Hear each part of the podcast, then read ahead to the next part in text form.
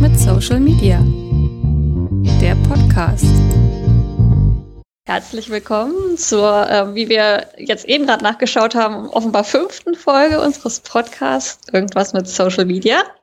Ähm, ich bin Mara und natürlich habe ich den Michael wieder mit dabei. Ja, hallo zusammen. Ich bin natürlich auch wieder da.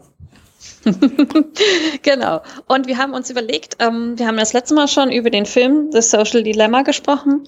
Ähm, und ich hatte mir auch einen Podcast mit dem einen ähm, äh, Experten aus dem aus dieser Dokumentation, dem Tristan Harris äh, vom Center for Humane Technology, ähm, auch angehört. Habe mir ein paar Notizen gemacht dazu und dachte, wir sprechen vielleicht heute mal da ein bisschen drüber, ähm, dass vielleicht noch mal ein bisschen klarer wird. Ähm, was sind denn so die Probleme mit Social Media eigentlich? Ja, das ist, äh, denke ich mal, ein spannendes Thema. Also ich habe jetzt ganz unabhängig davon, dass wir jetzt gleich wieder über diesen Experten reden, das gemerkt, jetzt in der letzten Woche hatte ich Urlaub und ich habe ganz viel irgendwie konsumiert und zwar äh, habe ich Twitch konsumiert. Twitch ist so eine Videoplattform eigentlich, wo Gamer sind und wo die dann kommentieren, wie sie spielen. Es gibt aber auch Kanäle, wo die einfach nur quatschen. Und mhm. es ist also wirklich so ganz verrückt, wenn man dann irgendwas gefunden hat, was interessant ist, dann bleibt man irgendwie dabei kleben. Und eigentlich kennt man diese Person gar nicht, aber dadurch, dass man das Video hat und die einen ja direkt anspricht, äh, stellt das so eine gewisse Form von Nähe dar und Verbundenheit und ähm, deswegen ist dieses eins zu eins Erlebnis ist noch mal viel, viel oder eins zu 100 dann. Ähm, aber so Video-Livestreaming ist halt noch mal direkter, wie jetzt vielleicht Posts, die durch den Feed durchrasen. Und äh, da habe ich dann schon gemerkt, oh, das, da ist der Suchtfaktor vielleicht auch größer. Ähm, mhm. Das ist ja, eines der Dinge ist ja, die Plattformen wollen dich ja, wollen ja deine Zeit auf der Plattform haben, ne? Dass die irgendwie dich da reinziehen und du halt auch mehr Werbung gucken kannst von ihnen oder so. Hm, aber wird auf Twitch auch Werbung gezeigt? Hm, ja, also es gibt eine gewisse Werbung und äh, es lebt eigentlich mehr davon, dass äh, man halt die Kanäle, man kann sie abonnieren, man kann äh, das Abonnieren kostet, also man kann ihnen folgen, das kostet nichts, man kann sie abonnieren, das kostet irgendwie je nach Abo-Stufe 3,50 bis 20 Euro im Monat, je nachdem, was man mhm. bereit ist auszugeben.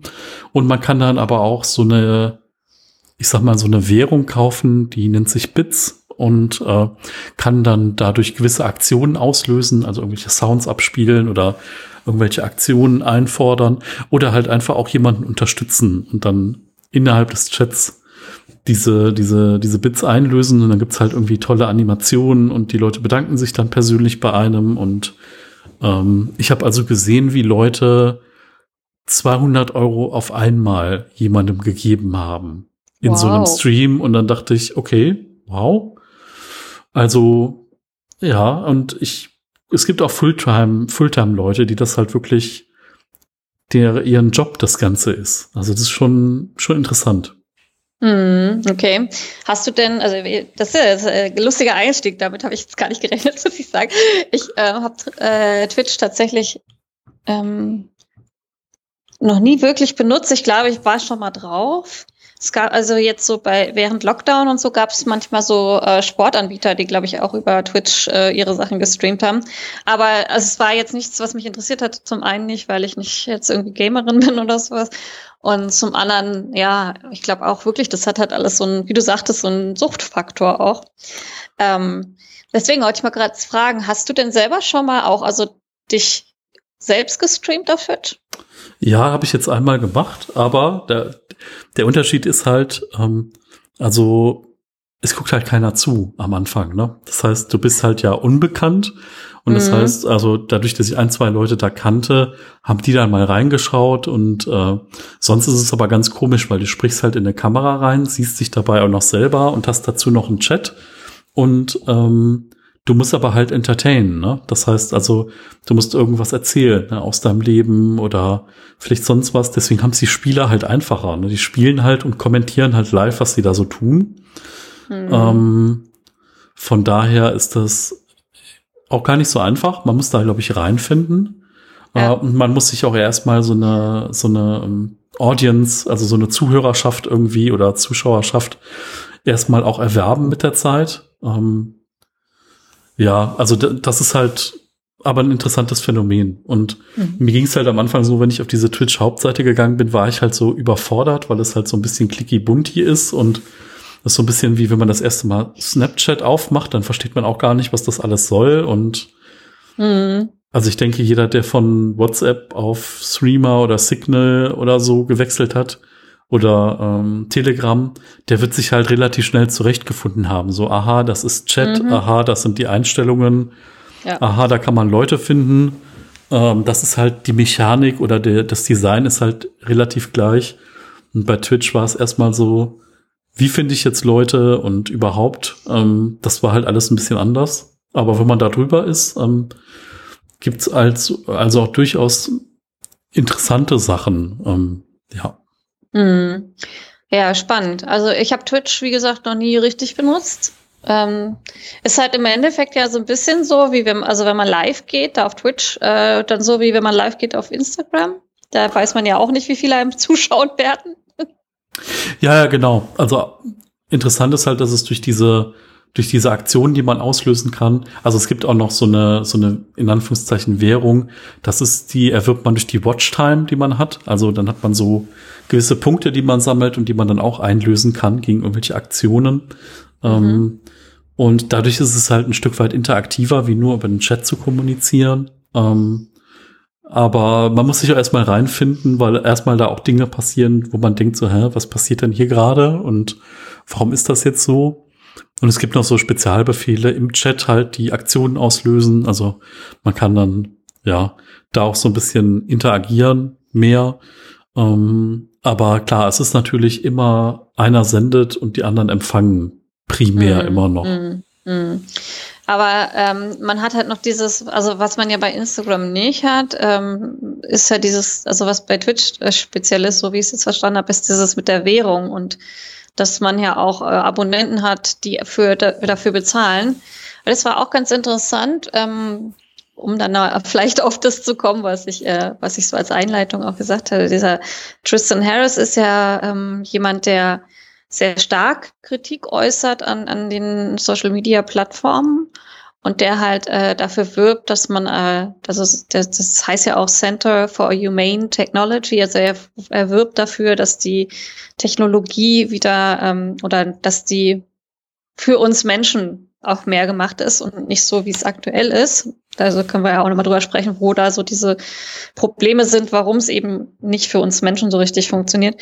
Ähm, und er hat zum Beispiel auch, also jetzt springe ich ja fast so ein bisschen voraus, ähm, er hat so, so als Lösung auch gesagt, äh, dass es zum Beispiel auch gut wäre, wenn man halt wegkommen würde von diesen Modellen, wie jetzt das aktuell ist, so mit Instagram oder weiß ich nicht, äh, Facebook, äh, TikTok, keine Ahnung was.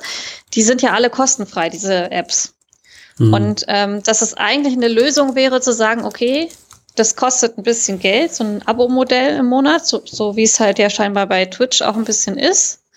Ähm, und sich das dann darüber finanziert, als dass halt ständig einem da Werbung ausgespielt wird. Weil dieses, äh, dadurch, dass ja auf Instagram und Co. Äh, so viel Werbung ausgespielt wird, ähm, ist ja für diese App-Anbieter der Anreiz äh, ja nicht, dass man, dass die versuchen, okay, ähm, äh, wir bekommen die, die, möglichst gute Unterhaltung und bleiben nicht so lange auf der Plattform, ähm, weil wir zahlen ja dafür, äh, sondern der Anreiz ist ja, okay, äh, der, die Unterhaltung oder die Informationen können so lala sein oder so, dass man möglichst lange da bleibt, also Aufregerinformationen und so, äh, damit eben möglichst viel Werbung an uns ausgespielt wird. Ne? Also der Anreiz, äh, das, der ist halt ein anderer, als wenn wir bezahlen würden. Wenn wir bezahlen würden, hätten die nicht dieses ähm, uns möglichst lange an, an, an das Handy zu fesseln, sondern könnten das irgendwie anders organisieren. Und dadurch, dass es aber kostenfrei ist für uns Endan Endabnehmer, ähm, haben die halt eben diesen, versuchen die uns so lange wie möglich auf der Plattform zu halten.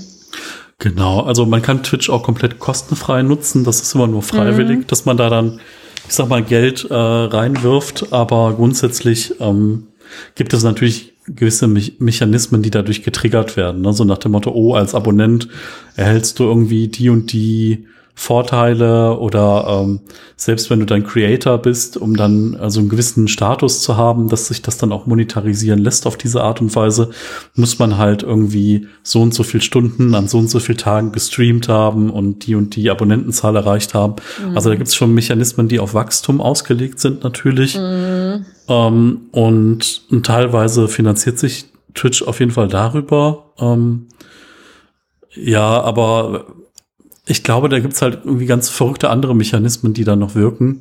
Aber was du gesagt hast, ist halt wirklich so eine Sache. Ne? Man kriegt einen kostenlosen Dienst. Ähm, und ich finde, man hat das sehr stark gesehen bei der Einführung von Messenger-Diensten wie, äh, wie Threema oder mhm. ist es ja ein Schweizer Unternehmen. Wir können auch Trema sagen, äh, auch wenn sie sich das wahrscheinlich nicht gedacht haben so. Aber es ist ja ein Schweizer Unternehmen, glaube ich, immer noch. Ähm, und ähm, da war es ja so, dass WhatsApp war ja immer kostenlos runterzuladen und irgendwann haben sie ja dann auf irgendeiner Plattform einen Euro eingeführt, mal für einen Download. Äh, und das war bei Trema auch so, dass das am Anfang Geld gekostet hat. Ich weiß nicht, wie das jetzt ist, ob das noch 99 Cent oder 2,99 kostet. Und das war tatsächlich eine reale Hürde für Menschen, sich diese App mhm. runterzuladen. Mhm. Wo ich dann immer denke, ich habe immer schon mal für Apps bezahlt, äh, ab und zu tatsächlich auch einmal in einem Abo-Modell oder ich habe aktuell sogar noch ein Abo-Modell für eine App. Mm. Und deswegen war das für mich erstmal so unverständlich und dann habe ich echt gesehen, okay, es ist wirklich eine Hürde, also für Apps bezahlen zu müssen. Mhm. Ja, verrückt. Ja. ja. also wie gesagt, das war jetzt schon fast so ein bisschen ähm, ans Ende gesprungen, weil das einer der Lösungsansätze ist, die er so sich da auch überlegt hatte. Ähm, ja, also wie du sagst, das, auch der, die Lösungsansätze sind wahrscheinlich auch, da muss man dann halt auch gut gucken, wie das funktionieren kann. Wenn man jetzt sagt, okay, ähm, das machen wir als Abo-Modell. Ähm, ich würde noch mal kurz zurückkommen mhm. auf, auf die Probleme. Wir haben ja auch schon über vieles, glaube ich, in der letzten Folge gesprochen. Also was wir eben ja auch gesagt haben, dass es abhängig macht, auch auf so eine gewisse Weise. Das sagte der Tristan Harris auch in dem Podcast. Das macht abhängig wie Zucker. Ne? Das ist so ein bisschen so wie, wie zuckrige Sachen. Ähm, und ähm, er meint halt auch, dass man einfach darum, darum auch erstmal Bescheid wissen muss. Also ich glaube auch in dem Alter, in dem viele ja, Jugendliche ja heutzutage ähm, schon anfangen mit TikTok und so, äh, vielleicht auch Instagram. Ähm, ich ich glaube nicht, dass denen das so krass klar ist, dass das halt für die auch so abhängig machend ist ähm, da drauf zu sein. Ähm, und der ähm, Tristan Harris sagte auch so selbst, dass, es, dass das Wissen darum auch dann nicht unbedingt einen davon abhält, nicht trotzdem abhängig zu werden. Also es ist eigentlich auch nochmal so ein, so ein Dilemma in einem Dilemma, dass, äh, dass man halt, dass es abhängig macht, dass man erstmal überhaupt darum wissen muss, damit man irgendwie darauf reagieren kann aber das alleine einem ja auch schon nicht hilft. Also ich weiß nicht, wie es dir geht. Du hast ja eben gerade gesagt, du bist so ein bisschen äh, in so ein Wormhole mit Twitch geraten aktuell. Ähm, mir, mir ist in letzter Zeit passiert, dass ich auch relativ viel auf YouTube rumgehangen habe, was ich auch ganz schlimm finde, weil ich eigentlich da nie so war. Aber ähm, ja, ich glaube, der Algorithmus, sobald der so ein bisschen was über dich weiß, was dich interessieren könnte, dann ist der so gemein, dass er dir dann so Sachen hin und dann denkst du, ah, das könnte ich ja auch noch gucken und so. Mhm, ja, das, das auf jeden Fall. Also ich habe gerade auch drüber nachgedacht. Ähm, ich glaube, es verliert auch nichts von der Suchtwirkung, wenn du die Werbung ausschaltest. Das ist halt so das perfide daran. Ne? Also ich muss sagen, die Werbeausspielung auf YouTube hat sich jetzt ja echt auch nochmal vermehrt. Da kommen deutlich mehr Werbeclips. Das ist relativ ätzend geworden. Mhm, ja. Aber es gibt ja YouTube Premium für schlanke 20 Euro im Monat und dann kannst du dir die ganze Werbung wegnehmen, die eingespielt wird davor und dazwischen und dahinter. Und du kannst es dann sogar auf dem Handy so ausspielen lassen, dass auch nur das Audio im Hintergrund weiterläuft, wenn du die App schließt. Also, dass du Aha. dann was anderes machen kannst. Sonst ist das Audio ja weg. Ähm, und sie haben da auch irgendwie so YouTube Music Geschichten, dass du dann also Musik über YouTube äh, streamen kannst. Mhm. Ähm, also das ist wahrscheinlich auch ein zusätzliches Geschäftsmodell einfach von den Diensten, dir so eine Art werbefreie Version zu geben. Ähm, also zumindest diese Werbeunterbrechung zu unterbinden. Ähm, aber trotzdem, der Suchtfaktor bleibt halt, ne? Und das ist halt wirklich, wirklich schwierig, ne? wenn dann immer noch ein gutes Video kommt. Ich habe das manchmal abends, wenn ich dann anfange, irgendwie, man schaut so durch und dann gibt es da einfach irgendwelche Dinge, die mich triggern und dann guckt man sich eins nach dem anderen an und kommt irgendwie nicht los. Ne? Und mhm. die, Vorschl die, Vorschläge sind echt verdammt gut und dieser Algorithmus ist echt verdammt gut. Ähm, der ist natürlich auch so programmiert worden, dass er dich dabei hält. Ne? Das ist, äh, das wird ja in dem Film hervorragend gezeigt, so nach dem Motto, ah, da stehen jetzt irgendwie fünf Menschen bereit und jetzt gucken wir mal, was hat dann in der Vergangenheit funktioniert. Womit kriegen wir denn? Zu welcher Uhrzeit, zu welcher Tageszeit, in welcher Laune? Und mhm. äh, dann gibt's halt genau das. Mhm. Ja, das ist auch ganz interessant, auch wo du gerade nochmal auf den Film verweist. Äh, in dem Film zeigen sie dann auch so, wo äh, der Junge ähm, sein Handy dann abgibt, ne? Und dann das nicht benutzen darf. Mhm. Ähm, zeigen die ja auch, wie dann die, sozusagen in dieser Schaltzentrale, ist ja nur so da, dargestellt, ist natürlich in Wirklichkeit ein Algorithmus, ähm, dann so, so Push-Benachrichtigungen machen, die ihn dann, also den Jungen dann dazu bringen sollen, wieder aufs Handy zu schauen. Und das ist echt ganz lustig, weil ich habe jetzt eine ganze Weile auch Instagram wirklich mal nicht benutzt und so oder äh, einzelne, ich habe ähm, privaten Account und einen öffentlichen Account und dann den da öfter mal nicht rauf geguckt und dann habe ich echt sicher war dann auf meinem privaten Account und dann hatte ich da ähm, äh, so eine Liste an so Push-Benachrichtigungen, die ich aber ausgestellt habe, die dann irgendwie so waren, ja, äh, der und der ist ja auf Instagram, folg ihm doch oder sowas, ja. Und auch teilweise so fünfmal hintereinander dasselbe, ähm, wo man halt dann schon wirklich merkt, ja, okay, der Algorithmus versucht sozusagen, äh, diese Push-Benachrichtigungen zu nutzen, um dich ähm, wieder aktiv in die App zu bringen. Ähm, und der, der Vorteil war jetzt, dass ich das überhaupt erst sehen konnte, weil ich eben das gar nicht mehr auf meinem eigenen Handy habe. Ich habe Instagram von meinem eigenen Handy runtergeschmissen und äh, benutze es nur noch auf einem alten Handy, was ich hier zu Hause liegen habe. Also es, ich, ich habe mir sozusagen so eine eigene Hürde auch eingebaut, was wirklich auch, da bin ich auch schon, springen wir auch schon fast wieder so zu den Lösungsansätzen, ähm, dass man eben sich so Hürden einbaut, ähm, hat mir auf jeden Fall sehr geholfen und es hat mir auch nochmal gezeigt, okay, das stimmt auch wirklich, was die da in diesem Film gezeigt haben. Mhm. Also das mit den Push-Benachrichtigungen, da kann ich noch ein anderes Beispiel geben zu. Ähm, ich bin halt auch in so Business-Netzwerken, sowas wie LinkedIn und äh, Xing angemeldet und mhm. die haben wirklich auch dieses, diese Push-Notification auf so ein ganz anderes Level jetzt gebracht. Am Anfang war das wirklich nur, ähm, jemand hat dir eine Nachricht geschrieben, jemand ist auf deinem Profil und äh, ja, das, das war dann am Anfang noch in Ordnung und okay, aber jetzt kommt halt auch so, ach hier, dieser Typ arbeitet auch in deiner Firma wie du, was mhm. natürlich ein bisschen weird ist bei 5000 Angestellten weltweit. Äh, ja, schön, okay, aber ich kenne den nicht, ich habe nichts mit dem zu tun, warum soll ich jetzt auf dem sein Profil gehen? Und es, mhm. es nervt dann halt eher. Ähm, früher habe ich diese Business-Netzwerke nur so als, äh, man kann sich connecten und äh, Kölner Grundsatz, man kennt sich, man hilft sich.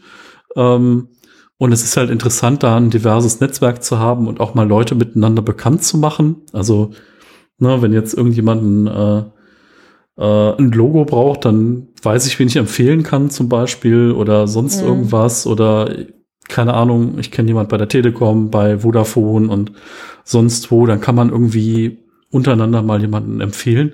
Aber mittlerweile sind die Apps ja auch gewachsen, so zu so eine Art Live-Blog oder sozialen Netzwerk, wo halt Artikel geschrieben und empfohlen werden und Leute sich profilieren und äh, das ist halt so ein eigener Business-Kosmos geworden. Äh, mit Veranstaltungen, die geteilt werden. Das gab es, glaube ich, schon immer, aber so diese, dass man da wirklich Artikel konsumiert von Firmen, ähm, das ist so eine Entwicklung, die habe ich relativ verschlafen. Ähm, und dass über darüber auch massiv Business gemacht wird. Also nicht nur über Recruiter, sondern auch für Leute, die Dienstleistungen suchen.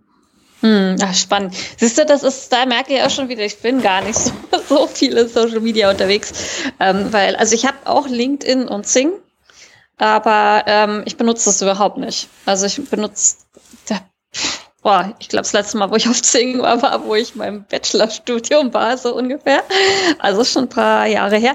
Und ähm, ja, ich, ich finde es ganz interessant, was du sagst, weil äh, eigentlich also eigentlich wäre das ja so der Hauptfokus, dass man eben sich äh, businessmäßig vernetzt, aber dass die halt auch so viel in andere Bereiche übergehen, äh, ist echt spannend. Und ähm, ich fand das auch ganz interessant, das war, ich weiß nicht auch, ob, ob das in, es war auch auf jeden Fall in, in einem Podcast mit diesem Tristan Harris, glaube ich, ähm, der dann auch erzählt hatte, dass, ähm, dass diese Firmen sich gegenseitig so Sachen abgucken. Also zum Beispiel dieses Autoplay bei YouTube äh, kam erst, nachdem Netflix dieses Autoplay eingeführt hat. Und äh, die dann gemerkt haben, ah ja, damit kann man ja die Leute noch länger sozusagen dran halten. Und, und ähm, machen wir auch einfach mal so. Ja, definitiv. Also genau wie, äh, wie die äh, Reels auf Instagram ja eine Reaktion auf TikTok waren. Ne? Mm, genau, ja. Ja, also Wahnsinn. Ja, und ich glaube, ähm, äh, ich glaube, dieses Liken bei Facebook war auch nicht schon immer so. Das haben sie dann irgendwann eingeführt und dann haben sie auch gemerkt, ah ja, das funktioniert ja super gut. Und es ist auch ganz interessant, weil dieses äh, Liken ist ja auch eine Art von so Social Scoring. Ne? Also in, in China haben die das ja tatsächlich richtig offiziell. Und ähm, wir machen das sozusagen ähm, freiwillig, in Anführungsstrichen, weil irgendwie so richtig durchdenken tun das die wenigsten, glaube ich, dass das im Endeffekt ja auch eine Art von Social Scoring ist, was man da macht. Also, dass man eben jemanden ein Like gibt oder ähm, bei, bei YouTube haben sie es jetzt abgeschafft. Ich weiß nicht, ob du es mitbekommen hast. Das Dislike haben sie jetzt abgeschafft. Nein, ja. echt? Seit wann? Ja, ja, seit kurzem erst. Ähm, du kannst jetzt nicht mehr, du kannst noch, es gibt noch diesen Dislike-Button, aber du kannst nicht mehr sehen, wie viele Dislikes das Video hat. Ähm, also das war auch, äh, ich glaube, das haben die auch neu gemacht gehabt. Also es war auch nicht von Anfang an bei YouTube. Ähm, die hatten erst immer nur, glaube ich, Daumen hoch und dann irgendwann haben sie halt der Daumen runter eingeführt. Und das war tatsächlich gleich auch die einzige Plattform, obwohl auf Facebook gibt es das, glaube ich, auch, ne, dass du so verschiedene Reaktionen machen kannst. Kannst du auch da einen Daumen runter machen? Nee, Daumen runter geht nicht bei Facebook. Ging noch nie. Ah, ja. ja, okay, aber so verschiedene, so ärgern, verärgerten Smiley oder sowas kannst du bei Facebook machen, ne? Ja, ja, genau. Hm, also du kannst schon auch zeigen, dass du es blöd findest mit so einem Smiley. Ja. Hast du gerade mal geschaut, recherchiert? Ich habe gerade geschaut, ja. Also ist wirklich so ähm, interessant. Also weil vorher ja. war das auch immer ein Indikator. Das Interessante ist in den Guidelines von Facebook äh, Quatsch, von YouTube war es halt so, dass es äh, den Algorithmus nicht interessiert hat, wie viele Dislikes du bekommen hast. Also mhm. der Algorithmus hat das damals schon neutral gesehen und hat es als Interaktion gewertet, also in einer gewissen Form, weil irgendjemand ja. hat sich ja die Mühe gemacht, trotzdem auf diesen Button zu drücken, also in Anführungszeichen mhm. Mühe, ne? Aber ähm, ist jetzt nicht so, nur weil was gehatet wurde, wird es ja dann äh, nicht weniger oft ausgespielt. Ist eigentlich ja auch clever, weil wenn sich Leute über was aufregen, geht das ja manchmal auch viraler, als wenn es Leute gut finden. Ne? Mm, ja. Ja, also äh, ist ganz interessant, wie, wie sich da so die Entwicklung. Ich ähm, habe das halt letztens dann gehört, dass sie diesen Dislike und dann habe ich auch mal geguckt, so, oh, ja, tatsächlich, man sieht nicht mehr. Es gibt zwar den Button noch irgendwie, ähm, aber man sieht nicht mehr, wie viel Dislikes äh, ein Video bekommen hat. Was manchmal sogar, glaube ich, auch ein bisschen blöd sein kann, weil es ja wirklich auch ähm, manchmal Sinn machen kann. Also zum Beispiel bei so einem Erklärvideo oder so. Wenn dann halt viele Leute so Dislike machen, dann siehst du halt relativ schnell, okay, ist nicht gut erklärt worden oder so, das Tutorial ist schlecht und da brauche ich mir gar nicht angucken. Manchmal finde ich das bei YouTube ganz spannend. Da gibt es wirklich Leute, die sinnvolle Kommentare schreiben. Also zum Beispiel, wenn jemand da ein großes Video macht und hat da keine Timestamps drin, dann gibt es Leute, mhm. die dann nachreichen, okay, ab Minute ab Minute 4, 26 wird's interessant oder wenn ja. ihr für das eigentliche Thema da seid, dann spult mal vor bis XYZ, ne? Mm, ja, ja, ja. Ja, das ist auch ganz interessant, ja. ja. Ähm, ich habe mir noch was aufgeschrieben in, aus diesem, oh, das, das war ein relativ langes Interview. Ähm, also was vielleicht auch nochmal in dem Kontext, den wir jetzt eben gerade hatten, ähm, was da auch gesagt wurde, ist, dass halt das Thema Verschwörung online, also das Verbreiten von Verschwörungserzählungen, ähm, dass das online halt auch ziemlich gut funktioniert, weil die sehr viel Aufmerksamkeit bekommen. Und ähm, das hat auch damit zu tun, dass halt Sachen immer ähm, krasser sein müssen, um unser Interesse zu wecken. Also ähm, es kann ja, es gibt ja auch wirklich echte Verschwörungen. Es gibt ja äh, historisch betrachtet auch Sachen, die wirklich so waren. Also deswegen ist das ja immer so ein Problem. Man muss ja irgendwie so einschätzen können, was, wie, wie viel Wahrheit steckt dahinter. Und ähm, das, das Problem ist halt, dass wir äh, so viele Möglichkeiten haben, Informationen zu bekommen, dass äh, halt diese ganzen Portale und auch, auch Medien und so, äh, ähm, Nachrichtenmagazine, keine Ahnung was, die konkurrieren ja dann auch um die Aufmerksamkeit.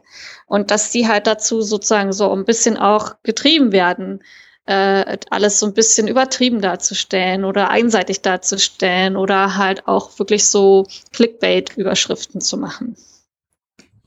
Ich, ja, also ich muss sagen, dass mit diesen Clickbait-Sachen, ich finde das so furchtbar. Ähm, äh, keine Ahnung, selbst äh, Leute, die sich Dinge, die sich irgendwie seriöse Nachrichtenmagazine schimpfen oder sonst was, die machen halt mhm. halt auch mit bei diesem Clickbait-Ding. Ich habe mich da so oft schon erwischt, dass ich irgendwelche News oder Headlines gesehen habe und dann lese ich den Bericht und dann kommt irgendwann der Twist, dass es nicht so ist wie in der Headline und man sich den ganzen Artikel hätte sparen können. Ja. Und dann denke ich mir so, oh, also deswegen mag ich halt irgendwelche seriösen News-Ticker einfach, ne, wo man einfach vielleicht nur die Schlagzeile sieht oder dass man wirklich ähm, an den Kern der Nachrichten rangeht, dass man sich den DPA-Verteiler anguckt oder mm. von der Tagesschau den News-Ticker oder so, auch wenn es manchmal ein bisschen langweilig ist natürlich. Also Dopaminkick bekommt man meistens ja dann nicht davon, aber den will man ja auch nicht. Ähm, mm. Und man kann diese ganze Werbung dann auch ausblenden und dieses ganze Reißerische. Ähm, mm. Ja, aber das ist ja auf jeden Fall das eine. Das andere ist natürlich ähm, mit diesen Fake News. Das Schlimme ist, die Le viele Leute können einfach nicht mehr unterscheiden zwischen, was sind irgendwie richtige Nachrichten, was sind keine richtigen Nachrichten. Ähm, weil die natürlich auch gewisse Formate etablieren oder den Anschein geben durch eine seriöse oder halbwegs seriöse Webseite oder dass sie dann auch Newsrooms nachstellen, also so Interviewsituationen, wo dann Leute da stehen wie in einem normalen Fernsehstudio oder so, ähm, dass sie dann dadurch einfach durch den Einsatz von Geld und gestalterischen Mitteln das so wirken lassen, als wenn das jetzt hier seriös wäre. Hm. Naja, es ist halt schwierig, weil ähm, es ist schon ja auch so, dass es hm, auch bekannt ist, dass bestimmte Informationen ja auch nur irgendwie dann tatsächlich durch irgendwelche Whistleblower, zum Beispiel wie Edward Snowden, überhaupt ähm, an die Öffentlichkeit geraten sind. Ich meine, gut, Edward Snowden hat dann halt auch zusammengearbeitet mit ähm, Journalisten damals. Ne? Ansonsten hätte der wahrscheinlich auch krasse Probleme gehabt mit seiner Nachricht irgendwie einfach mal so, ah, ich schreibe das jetzt hier auf Facebook. Äh, da wäre der wahrscheinlich auch als Verschwörungsspinner abgestempelt worden. Ähm, aber äh, also es gibt's ja durchaus, dass das ähm, dass manche Sachen jetzt nicht äh, in den, sag ich mal, Mainstream-Medien äh, gezeigt werden oder so. Ähm, ja, es ist echt, ich finde es schwierig. Also, weil andererseits, ähm, was mir auch auffällt, ist, ähm, es gibt ja immer mehr diese Faktenchecks und sowas. Und ähm, wenn man dann halt da auch mal ein bisschen genauer hinguckt, da es wird auch nicht ordentlich gearbeitet. Also ich hatte letztens halt auch so ein äh, dann äh, gesehen, so ein Video, wo die dann so einen Faktencheck gemacht haben. Also ich muss jetzt auch da gar nicht auf die Details, weil wir sind jetzt hier kein äh, Nachrichtenpodcast, aber ähm, äh, der, wo sie halt einen Faktencheck gemacht haben und dann am Ende irgendwie dann, wenn man genau guckt, äh, äh, da die Zitate vertauscht wurden. Also es hat jemand anders gesagt, was angeblich die Person gesagt hatte, um die es ging. Und dann denkst du halt auch so, ja, und das war von der ARD und äh, nennt sich dann noch Faktencheck und die sorgen halt mit ihrem, also das ist, das ist, hängt dann halt auch wieder so mit diesem Social Media zusammen. Ne? Also auch ARD, obwohl ja von unseren GZ-Einnahmen ähm, bezahlt werden, ähm, sind ja auch irgendwie, haben ja auch ein Interesse, dass möglichst viele Leute ihre Sachen gucken und so.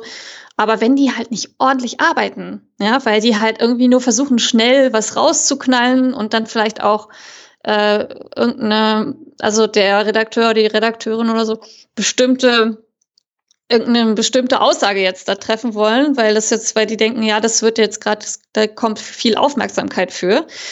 Äh, und das dann so unordentlich gemacht wird, dass dann halt irgendwie Zitate jemandem im Mund gelegt werden, der die gar nicht gesagt hat. Ähm, das sorgt natürlich auch dafür, dass Leute das Vertrauen verlieren. Und ich kann das auch nachvollziehen. Wenn so gearbeitet wird, wo soll man dann noch Vertrauen in die Medien haben? Ne? Ja, natürlich. Also ähm, ich muss sagen, ich bin immer ganz froh für die sehr strukturierten und sinnvollen Infoposts, die die machen. Aber bei sowas, vor allen Dingen, wenn man dem Zitat, wenn man diesem Format auch diesen Namen nimmt oder Namen gibt, ähm, mhm. um, dann muss man vielleicht auch einfach da die Sorgfalt und die Ruhe haben, das auch so weit aufzubereiten. Ähm, vor allen Dingen, wenn man dann öffentlich-rechtlich ist, dass dann wirklich in, anstatt vier Augen vielleicht sechs Augen drüber gucken. Ja. Und ähm, ja, aber auf der anderen Seite muss ich sagen, finde ich diese Transformation auch ganz gut, weil ähm, Tagesschau ist halt schon sehr angestaubt und durch diese alternativen Formate, die sie, die sie äh, benutzen, kommen sie halt auch an die Jüngeren ein bisschen ein Stück weit zumindest ran. Ne? Also ich hatte jetzt gesehen nach den, nach den neuen Bund-Länder-Beschlüssen, die jetzt hier Freitag waren, also nur mal so, wir nehmen gerade am 8. Januar auf. Ihr hört das höchstwahrscheinlich alle ein wenig später. Ähm, so da gab's halt Jahr. genau gefühlt. Äh, ähm, da gab's halt einen Livestream danach auf Instagram irgendwie mit Leuten, die ich der Tagesschau nicht zuordnen konnte, die aber wohl bei der ARD arbeiten. Und mhm. ähm, das war interessant. Also sie haben es nochmal aufbereitet, sind auf Fragen eingegangen ähm, und es war halt interessantes anderes Format, aber ich habe für mich gemerkt, also der Infopost hätte mir zu dem Thema gereicht, weil wenn du dann Fakten transportieren willst, willst du ja auch keine Diskussion haben, ne? Und auf Fragen einzugehen, die man sich halt selber in einem A4-Dokument raussuchen kann, ah, weiß ich jetzt nicht. Also hm. es war jetzt nicht mehr an Informationsgewinn dabei. Ich fand es aber interessant, dass sie solche Wege halt auch äh, ausspielen oder versuchen einfach zu nutzen. Ne? Mhm. Ja, okay, das habe ich tatsächlich nicht mitbekommen. Ja, also ich, ich denke halt auch natürlich, ähm, jüngere Menschen wirst du jetzt nicht mehr mit, äh, mit normalen linearen Fernsehprogrammen wahrscheinlich nicht mehr so gut erreichen. Und äh, vor allen Dingen noch jüngere Leute, die informieren sich wahrscheinlich nur noch über Social Media, obwohl ich tatsächlich sagen würde, dass das äh, keine gute Idee ist, weil man halt in Social Media auch in so einer in so einer Bubble ist. Ja, also man ist ja in so hm. einer Art Echokammer. Man man kriegt ja auch also das heißt, man hat meistens Leute inform ähm, abonniert, die die ähm, ähnliche Weltsicht haben wie man selbst und ähm, die teilen ja dann natürlich auch nur Artikel oder Ansichten zu einem Ereignis, ähm, wie, wie es irgendwie in dieser Bubble halt, äh, wie, wie, wie, wie sozusagen die richtige Meinung in dieser Bubble ist. Ich sage richtige Meinung natürlich in Anführungsstrichen.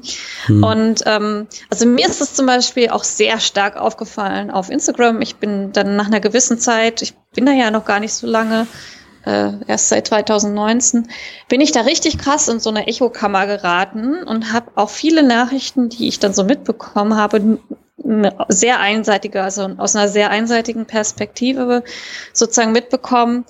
Und ähm, also ich, was ich mitbekommen habe, was es gibt, was man auch machen kann, um dem so ein bisschen äh, ähm, entgegenzuwirken, ist, es gibt so eine bestimmte News-Apps, äh, wo du tatsächlich dann auch ähm, äh, angezeigt bekommst. Das ist aber leider jetzt die, die ich kenne, nur auf Englisch. Ähm, äh, wie die Nachrichten, die aktuell, es, es gibt also so aktuelle Nachrichten, die da reingespielt werden und dann wird so gezeigt, ob dieses Thema halt hauptsächlich von ähm, politisch linksgerichteten äh, Medien äh, verbreitet wird oder eher konservativ rechts oder halt auch Mitte. Das wird dann so visualisiert. Und das ist halt auch ganz interessant, finde ich, weil man ja oft so in, in seiner auch, ähm, ja, wenn man dann doch in so einer sehr eher linksgerichteten Gruppe ist, dann ist also auch online, dann kriegt man immer wieder so diese gleiche Sichtweise. Und ähm, äh, die, die Medien dann halt auch ausgespielt, die genau diese Sichtweise halt vertreten.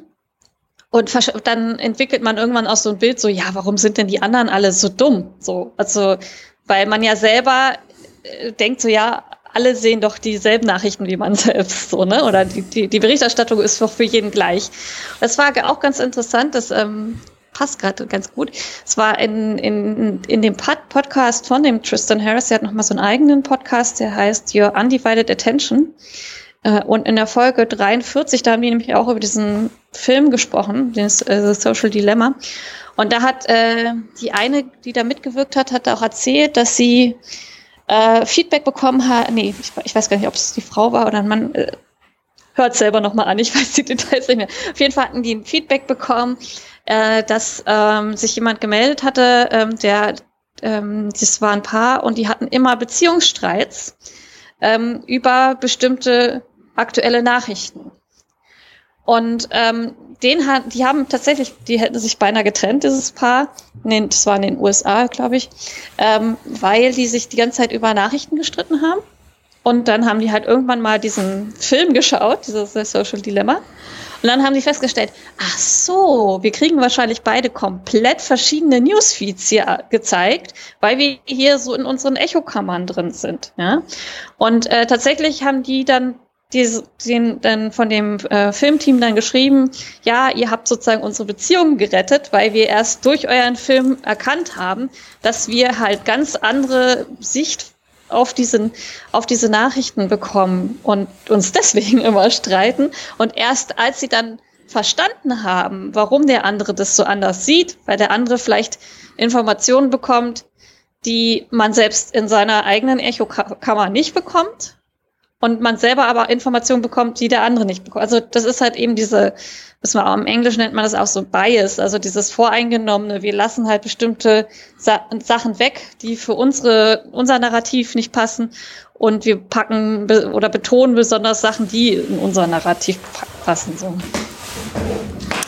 Ja, also ich muss sagen, man ist sich der Bubble manchmal gar nicht so bewusst. Ähm, ich hatte, wir hatten äh, ähm, noch, äh, bevor wir angefangen aufzunehmen, darüber gesprochen, dass ich jetzt so eine ähm, so eine Befragung nochmal mitgemacht habe zum Bereich Minimalismus. Da ging es um, um eine Bachelor-Masterarbeit ähm, und halt brauchte Interviewpartner und da habe ich mich zur Verfügung gestellt. Der Punkt war, ich habe immer gesagt, naja, also Nachhaltigkeit ist ja nicht so ein Riesenthema bei mir und ich mhm. mache da auch nur ganz wenig, weil bei mir steht Minimalismus drüber und es gibt halt die Zero Waste und äh, Sustainable Leute, die machen da viel mehr. Und am Ende, unterm Strich hat man halt gesehen, dass ich schon extrem viele Dinge Sache mache, die in meinem Leben, die halt nachhaltig sind und die auch wirklich besser für die Umwelt sind. Ähm, ich habe das aber schon gar nicht mehr so sehen können, weil ich halt irgendwie diese anderen Ikonen hatte, die halt so über meinem Kopf geschwebt haben, wo ich dachte so, ich bin keine Bea Johnson, die halt nur ein Glas Müll alle drei Monate hat. Äh, und ich bin auch äh, nicht jemand, der ständig im Unverpacktladen einkaufen geht, weil der halt 17 Kilometer weit weg ist. Und äh, trotzdem kaufe ich aber mehr in Glas und ich kaufe halt auch insgesamt weniger und kaufe teilweise unverpackt und äh, brauche halt Dinge auf. Und wenn ich mal an einem äh, an einem Foodsharing-Geschichten äh, vorbeikomme, dann nehme ich mir auch mein Brot mit oder so. Ähm, das sind alles so Dinge, ja, stimmt. Du bist ja da eigentlich auch ganz gut unterwegs im Vergleich zu jemand, der von sowas noch nie was gehört hat. Aber die Bubble hat mich da irgendwie dann runtergedrückt, weil ich dachte, ja, im Vergleich zu den anderen, die in der Bubble sind, bin ich eher so durchschnittlich unterwegs, aber im Vergleich zur allgemeinen Gesellschaft bin ich da schon deutlich intensiver unterwegs. Mhm. Obwohl ja im Endeffekt wahrscheinlich du, dass du so unterwegs bist, auch dadurch kommst, kommt, dass du in diesen Bubbles unterwegs bist. Also, dass du das auch so vorgespielt bekommst. Weil ich glaube, ähm, andere Leute, also ich hatte das ja auch schon mal, dass man dann so Gespräche geführt hat, wo dann irgendjemand sagte so, ja, ach na, Recyceln braucht man ja nicht, Mülltrennung, weil äh, kommt ja eh am Ende alles irgendwie in selben Müll und so. Und wo man dann halt selber so ein bisschen erschrocken ist, wie die Leute auf diese Idee kommen aber die haben dann irgendwo das mal gelesen oder gehört und die, die halten sich halt in ganz anderen Kreisen auf als man selber. Und ähm, tatsächlich ist es ja auch so, dass ähm, trotzdem noch relativ viel Müll von ähm, vom äh, was als Recycling in den Recyclingmüll landet, dann doch verbrannt wird, weil das alles nicht so gut funktioniert. Und ähm, dann, wenn ich halt selber in so einer Bubble bin, die, die mir die ganze Zeit erzählt, ja, Recycling alles ganz, ganz toll und total wichtig und du musst auf alles ganz genau achten und so. Und die anderen sind dann halt in so einer Bubble, wo dann gesagt wird, ja, hier wird ja am Ende eh alles nur in ein, ein also in verbrannt und irgendwie in einen Müll und so. Und am, am Ende, wenn man genau hinschaut und sich wirklich konkret informiert, ist es ja sogar so, dass beide irgendwo recht haben. Weil es ist natürlich so, dass ein Teil wird recycelt, es wird wiederverwendet, es ist auch Gutes zu machen und das ist auch wichtig, darauf zu achten. Andererseits ist es trotzdem so, dass halt diese Maschinen nicht richtig funktionieren, dass da noch viel zu viel irgendwie trotzdem nicht richtig äh, recycelt wird, trotzdem irgendwie so verklebt ist in dem, also in diese Verpackung, dass man es nicht recyceln kann und verbrannt wird. Also es ist, und das ist halt auch das Problem, was ich, ähm, glaube ich, auch so an Social Media, ähm, es wird viel verkürzt. Es wird sehr viel verkürzt dargestellt oder viel so passend in das eigene Narrativ. Ne? So, ja, hier, ich bin die, die nur ein Glas Müll hat äh, im Jahr. Was ja dann auch so, okay, das ist eigentlich auch ganz schön extrem, oder? Ja, aber sie fliegt dann nach äh, irgendwo hin, um Vorträge zu halten oder sonst was, mhm. na, wo man dann sagen muss, äh, okay, dieser eine Flug hat halt schon mehr CO2 verbraucht wie mein ganzes Jahr gefühlt. Also stimmt vielleicht nicht ganz, aber klar, also man, also man, man sollte sich vielleicht dieser Bubble einfach mal immer bewusst werden und vielleicht auch mal schauen, dass man immer mal einen Weg rausfindet, so, dass man Leute auch hat, die nicht in der gleichen Bubble unterwegs sind, was manchmal gar nicht so einfach ist. Ähm, also ich bin froh, dass ich da in gewissen Bereichen relativ diversen Freundesbekanntenkreis habe. Mhm. Ähm, manchmal sind es ja dann so Orte wie Arbeit, obwohl, ja, da ist man auch meistens immer in derselben Schicht drin, ähm, wo man dann halt manchmal auch andere Leute auch kennt. Äh, also ist ganz witzig, auf der Arbeit habe ich halt Leute, die haben halt alle nichts mit Nachhaltigkeit zu tun und die haben auch alle nichts mit Minimalismus zu tun und mit äh, Social Media auch nicht, also zumindest nicht mit den Mechanismen dahinter. Mhm. Und äh, wenn man da dann manchmal Sätze aufschnappt, die sie dann sagen zu irgendwas, da denke ich mir manchmal, oh oh, da, äh, oder man se sagt selber dann mal was dazu, dann gucken die einen mal an und wundern sich, wo man selber dieses Wissen hat, her hat, ne? Hm, hm. Ja, es ist halt einfach, man muss sich ein bisschen bewusst sein, dass man selber ja auch so äh, ein eingeschränktes Wissen auch hat. Ne? Also du hast dann vielleicht da mehr Wissen als die und das halt andere Leute dann in anderen Bereichen. Also was, was mich auch, ähm, äh, also was ich wirklich auch schwierig finde, was das Thema angeht, äh, Echokammer kann ja auch einen positiven Effekt haben. Du hast es ja gesagt, so für dich ist es halt so, dass du viel Nachhaltigkeitssachen dir anschaust und das dich ja irgendwo dazu gebracht hat, auch dein eigenes Verhalten irgendwie da so anzupassen. Das hat ja auch einen positiven Effekt. Es kann aber auch einen, auch einen negativen Effekt haben, dass du dann wiederum halt so herabblickst auf äh, die ganzen Dummen, die sich ja irgendwie gar nicht äh, und mhm. darum scheren und und also das das ist halt auch so was ähm, man man tendiert dann ganz schnell dazu äh, irgendwie sich äh, selber so auch vielleicht zu erhöhen oder zu denken, so ja, wir machen das doch alle, das ist doch wohl selbstverständlich und so, weil man eben in dieser Kam Echokammer, in dieser Bubble gefangen ist. Und gerade bei, also das, was ich ja auch erzählte mit den Nachrichten, ne, das, das kann halt auch wirklich ja, Beziehungsprobleme, Freundschaften zerbrechen und so eine Sachen. Das kann viel nach sich ziehen. Ja, ja, auf jeden Fall. Ähm ich glaube einfach, das Problem liegt ein bisschen daran, dass wir uns dessen einmal nicht bewusst sind und dass wir es auch nicht aktiv verlassen können. Ähm, ich glaube, wenn man drüber redet, wird einem das dann deutlich bewusster. Ähm, mhm. Und man muss aber auch immer schauen. Ne? Also ich fand das interessant, wie du gesagt hast, ja, man wird natürlich auch beeinflusst dadurch. Und natürlich ist das so. Ne? Also genau wie sich meine Ernährung durch viele vegane Freunde einfach verändert hat und ähm, die dadurch bunter geworden ist und äh, ich auch meinen Konsum da hinterfrage äh, hm. und den auch reduziert habe, ein Stück weit. Ähm, und ich einfach auch viel mehr in anderen Küchen jetzt unterwegs bin, also asiatisch, indisch oder sonst wo, ähm, ist das halt interessant. Also ich sehe das halt immer auch auf YouTube zum Beispiel, wenn man den klassischen Influencer sich anguckt. Ähm, ich gehe jetzt mal ins Klischee rein, Influencer leben in Berlin, Influencer sind viel draußen unterwegs, in Bars, in Restaurants.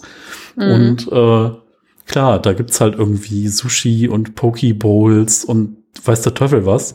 Wenn ich meiner Mutter jetzt sage, ist, äh, lass uns mal eine Pokebowl essen gehen, da sagt sie, was ist denn das? Das mag ich nicht, äh, ohne zu wissen, was das ist. Ähm, mhm. Aber ja, ich weiß auch gar nicht, keine Ahnung, was ist es denn? Ist es kann man sagen, es ist sowas wie ein Rohkostsalat oder trifft es das auch wieder? Das trifft es halt auch nicht richtig, ne? Das ist ja schon eine spezielle Art von oder meine Mutter sagt dann Bowl, das ist doch eine Schüssel. Und ja, ist ja auch so. Was, weißt du, wenn es dann irgendwie, wenn es dann eindeutscht, dann ist es halt auch nicht mehr so fancy und so mhm, ja, und so ja. hip. So. Mhm. Ja, so eine Rohkostsalatschüssel mit Dressing. Uh, da habe ich jetzt aber Lust drauf. Mm. ja, naja, also ich glaube, da, da spielt dann halt auch wieder so ein bisschen Werbung mit rein. Ne? Also mhm.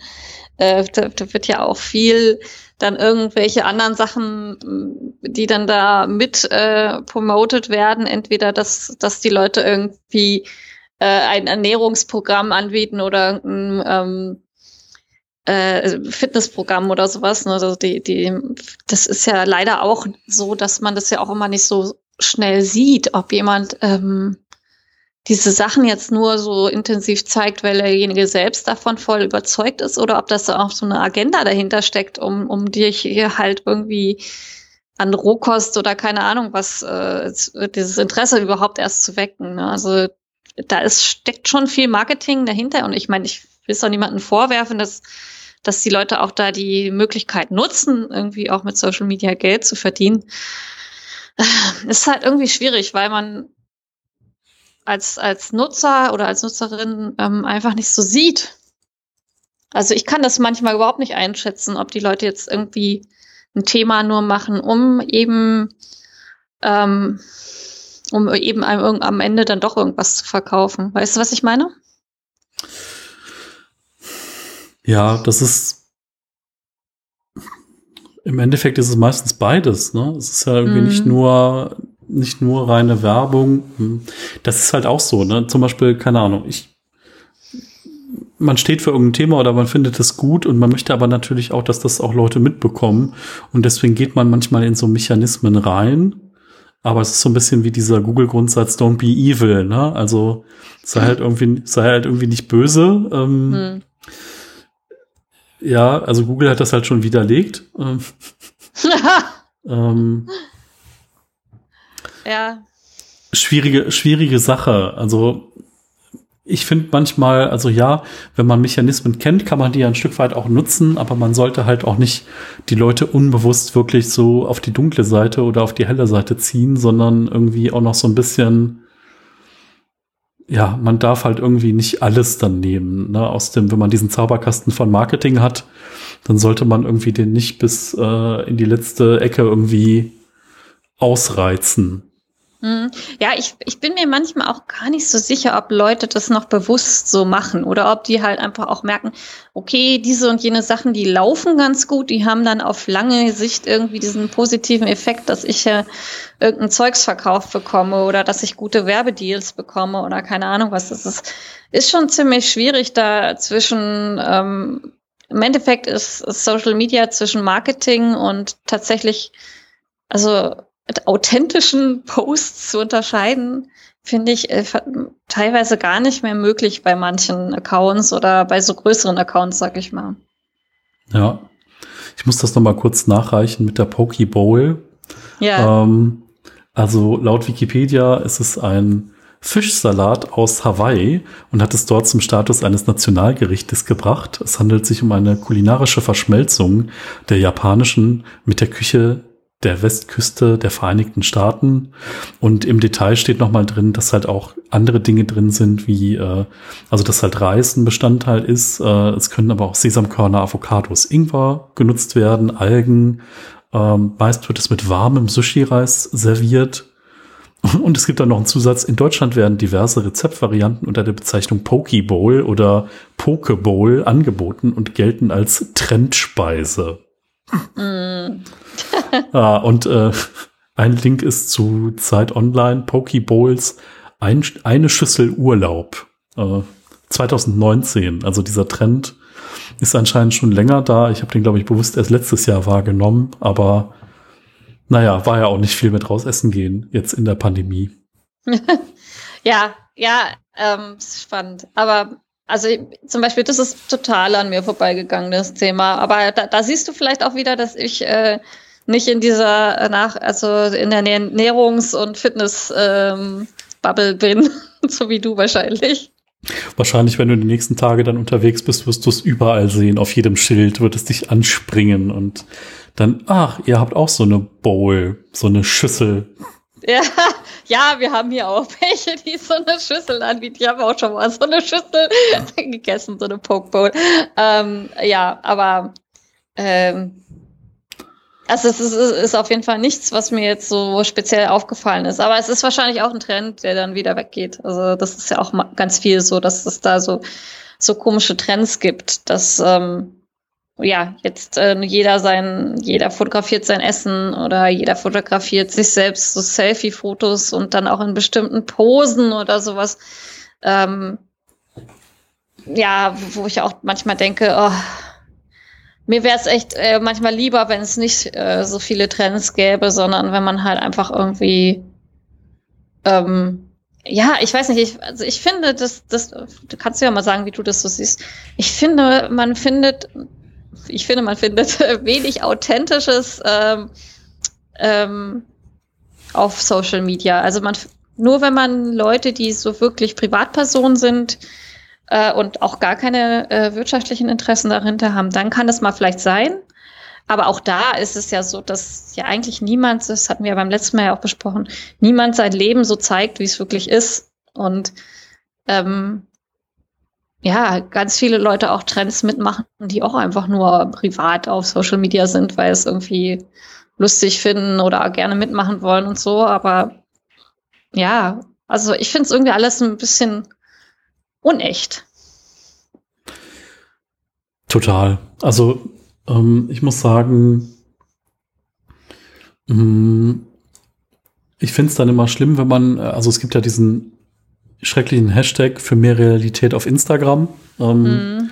wo dann die Leute irgendwie, das sind dann so Fitness-Influencer, ne, die sind irgendwie in einem optimalen BMI-Range und dann machen sie halt ihre tollen geposten Fotos und dann setzen sie sich hin und dann sieht man, dass es so eine, eine, einen Ansatz, eine Mini-Speckrolle gibt, wenn sie sitzen und sich nach vorne beugen und machen davon dann nochmal ein Foto und zeigen dann so für mehr Realität auf Instagram. Also ja, es ist gut, dass man irgendwie versteht, dass ein flacher Bauch auch weg ist, wenn man irgendwie sitzt und wenn man sich irgendwie krümmt. Das ist, mhm. glaube ich, schon mal ein guter Ansatz, aber das hat halt auch nichts mit einem Bauch von jemand zu tun, der halt Freizeitsportler ist oder ähm, deswegen verzerrt es halt immer noch die Realität. Ähm, und ich sehe das ja. so wie du, ne? Also Leute, die Leute, die einfach, also wenn ihr mal so ein Profil findet, wo ihr am Anfang sagen würdet, äh, ist aber hässlich, mhm. das sind die, wo ihr eigentlich kleben bleiben müsst, weil das halt mehr die Realität abbildet. Ähm, ja. Weil man eigentlich ja auch durch diese Professionalisierung, ne, jeder hat jetzt äh, der ein halbwegs aktuelles Smartphone hat, schon eine ziemlich gute Kamera immer dabei. Und ähm, äh, ja, es gibt einfach so Trends und Bewegungen. Zum Beispiel mein Arbeits, ich muss ausholen kurz. Mein Arbeitskollege hat mir gesagt, ja, ich war jetzt mit einem Kumpel unterwegs und wir haben, wir sind zu Locations gefahren, um Bilder für unsere äh, sozialen Netzwerkprofile zu machen. Jetzt muss man dazu sagen, es geht weder um Online-Dating, sondern es geht wirklich nur um Profilbilder oder mal ein Bild auf Instagram. Und mhm. die haben beide auch nicht den Anspruch eigentlich, in dem Profil extrem zu wachsen ähm, und machen trotzdem einen Aufwand, also wie so ein Mini-Fotoshooting ohne halt professionellen Fotograf und halt mit dem Smartphone, wo ich dann denke so, ah, interessant. Also ich wollte dann mal die Ergebnisse sehen und ähm, also es macht schon Eindruck, wenn man dann eine tolle Location im Hintergrund hat. Ähm, aber mein Gott, also deswegen jetzt auf ein, äh, auf ein Parkdeckdach zu gehen oder in eine verlassene Lagerhalle oder sonst was, also das wird mir einfallen. Keine Ahnung, vielleicht ja. mache ich das mal so. Aber dann musst du eigentlich, damit du es wirklich authentisch machst, dann auch noch den extrem langen Weg, den langweiligen in, im, im Auto dorthin mit dokumentieren und das Ganze drumherum, weil es ist ja auch oft so das Problem, dass man das äh, ja gar nicht mitbekommt. Ähm, wie viel Arbeit und wie viel, also was es eigentlich äh, alles ist und das ähm, dass man halt äh, da am Ende hat man dann ein tolles, schönes Foto, wo dann andere Leute irgendwie vielleicht neidisch sind oder so. Aber wie das wirklich entstanden ist und ob das wirklich alles so toll und spaßig war, wie es da auf dem Bild aussieht, ist ja auch immer noch mal so eine ganz andere Frage, ne? Ja, ja, ich musste mich gerade eben, wie wir darüber gesprochen haben, auch noch an den Duckface-Trend erinnern. Duck, Duckface zu Deutsch das Entengesicht oder die Schnute. Äh, das war so ein Trend, wo man dann irgendwie die Lippen aufeinander gepresst hat und irgendwie äh, die Wangen irgendwie eingezogen hat. Ähm, und ich habe nachgelesen, es ging wohl 2014 los und war dann aber wohl Ende 2015 auch wieder vorbei. Ich erinnere mich noch an diese ganzen Fotos. Ich meine, ist jetzt auch sieben Jahre her. Ähm, aber das war so ein Trend, äh, der auch wieder schnell vorbei ist. Also mm. Gott sei mm. Dank habe ich, kann ich mich nicht an viele Trends erinnern. Das heißt, ich habe viele auch nicht mitgemacht oder nicht aktiv wahrgenommen. Aber das war so einer, der war irgendwie schon präsent. Mhm, ja. Ja, ich meine, es kann ja auch irgendwie mal Spaß machen, an sowas teilzunehmen. Ich glaube, äh, wo es äh, problematisch wird, ist halt, wenn es dann zu so einer Inszenierung wird und man sich dann nur noch irgendwie damit beschäftigt. Also das ist Beispiel, was du jetzt gerade von deinen Kollegen da erzählt hast, die dann extra dahin fahren und sowas. Ich meine, es kann natürlich auch einfach mal ein cooles Event sein, sowas zu machen, um halt irgendwie schöne Fotos zu machen. Und wenn man das dann mit jemandem macht, mit dem man sich eh gut versteht, vielleicht auch ganz cool. Mhm. Ähm, aber ich hatte auch letztens ähm, einen Podcast dazu gehört. Ähm, da war ein, ein Mann, der hatte erzählt, dass seine, seine Frau Social Media abhängig ist. Also die ist richtig ähm, abhängig ähm, und äh, der wollte halt dann Hilfe für diesen, das, das ist so ein, so ein Podcast-Format, wo die dann, also es heißt How to, die erklären dann irgendwie, wie man etwas macht und laden dann also ich habe das jetzt auch zum ersten Mal gehört. Ähm, also so in dem Fall war es so, dass sie dann halt einen, einen Spezialisten eingeladen hatten. Das war ein Psychologe, glaube ich, der auch schon länger sich mit dem Thema ähm, Internet und, und ähm, was das auf unsere Psyche für eine Auswirkung hat, beschäftigt. Also wir können auch gerne noch mal zu diesem Podcast eine eigene Folge machen und darüber sprechen. Und äh, das war ganz interessant. Der, der Mann, der dann halt da um Hilfe bat, erzählte halt, dass seine Frau ähm, dann, die haben, haben zwei Kinder und die hatten Geburtstag und dann brachte sie irgendwie so ganz viel Dekomaterial äh, mit an den Strand und so. Und dann sollten, dann, dann sollten die Kinder die Geschenke auspacken und dann hat sie dann gesagt, nein, hier, wartet noch, ich muss das jetzt hier filmen und dann durften die Kinder noch nicht auspacken und. Und das war alles so extrem inszeniert und ähm, also im Endeffekt, er sagte halt, äh, sie ist auch gar nicht mehr bei ihrer Familie so richtig. Sie macht sich nur noch Gedanken darüber, wie ihr Leben für andere aussehen kann, möglichst gut und wie sie ihr Leben möglichst gut für andere inszenieren kann. Und ähm, ja, also es kann halt tatsächlich auch bei manchen Leuten zu so einem Beliebtheitswettbewerb werden und ähm, dafür sorgen, das sagt er dann auch der Psycho Psycholo äh, Psychologe, glaube ich, ähm, dass, ähm, äh, dass, dass die Leute dann halt so abhängig davon werden und ähm, gar nicht mehr im im realen Leben, also gar nicht mehr am realen Leben teilnehmen, sondern nur noch, äh, ja, also versuchen online ihre Social Scores dann auch sozusagen zu bekommen, ihre Likes, ne? Ja, also das ist ja völlig, völlig schrecklich. Also ich versuche mhm. das immer, ich versuche das immer low level zu halten. Also natürlich gibt es so Momente in Cafés, wo ich dann gucke, dass ich den Zuckerstreuer ein bisschen mehr nach links oder rechts stelle. Äh, das äh, sorgt dann immer für Lacher, aber ich gucke halt auch, dass es irgendwie nicht mehr wie fünf oder zehn Sekunden einnimmt, äh, wenn ich dann versuche, so ein Bild zu machen, weil ja, man ist ja aus einem anderen Grund da, um sich mit Menschen zu treffen und auszutauschen und eine nette Zeit zu haben und nicht äh, um Bilder für den äh, Social Media Feed zu sammeln. Um, ähm, ja, manche Leute schon. ja, aber man muss sagen, also wenn man sich ein bisschen mit Fotografie auch beschäftigt, macht es halt echt auch einen Unterschied für ein schönes Foto, wenn man sich Zeit nimmt. Äh, und Fotografen schlagen jetzt die Hände über den Kopf zusammen, wie nur zehn Sekunden. Äh, da habe ich noch nicht mal das Stativ ausgeklappt, aber ähm, klar, also ich denke mal, wir alle könnten bessere Fotos auch mit dem Handy machen, wenn wir uns da ein bisschen mehr Zeit mitlassen. Ja, ich würde mir aber ehrlich gesagt überlegen, was will ich wirklich fotografieren? Guck mal, äh, früher, wo man noch einen Film hatte, äh, in der Kamera, wo man noch eine Kamera hatte mit einem Film, den man entwickeln musste. Und was waren da, wie viele Bilder waren da drauf? 36? 36. Ja, mhm. genau.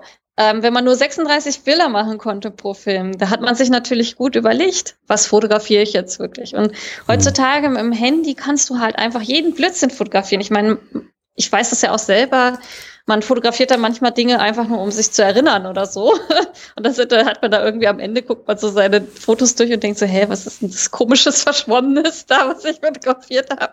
Und ähm, also, äh, dass man vielleicht auch wieder ein bisschen bewusster wird, sich mit diesem Konsum. Also ich fand das ganz schön krass in dieser äh, Podcast-Folge, was der da, der Mann da über seine Frau erzählt hat. Also wenn das wirklich schon so ist, dass man halt dann irgendwie extra Sachen mitnimmt und dann irgendwie auch die Kinder, also auch gar nicht mehr bei seiner Familie richtig ist, so bewusst und und nur noch irgendwie alles so darauf abtrimmt, dass es irgendwie für andere Leute schön aussieht, aber man lebt sein eigenes Leben ja gar nicht mehr, weil man die ganze Zeit eigentlich nur noch durch diese Kameralinse das eigene Leben erfährt. Weißt du, was ich meine? Total, ja. Ja. Das ist so wie bei Konzerten, wenn man nur noch Handys oben sieht. Ne? Genau, und die genau, Leute ja. filmen das Konzert, ohne es wirklich erleben zu können. Ne? Also mhm.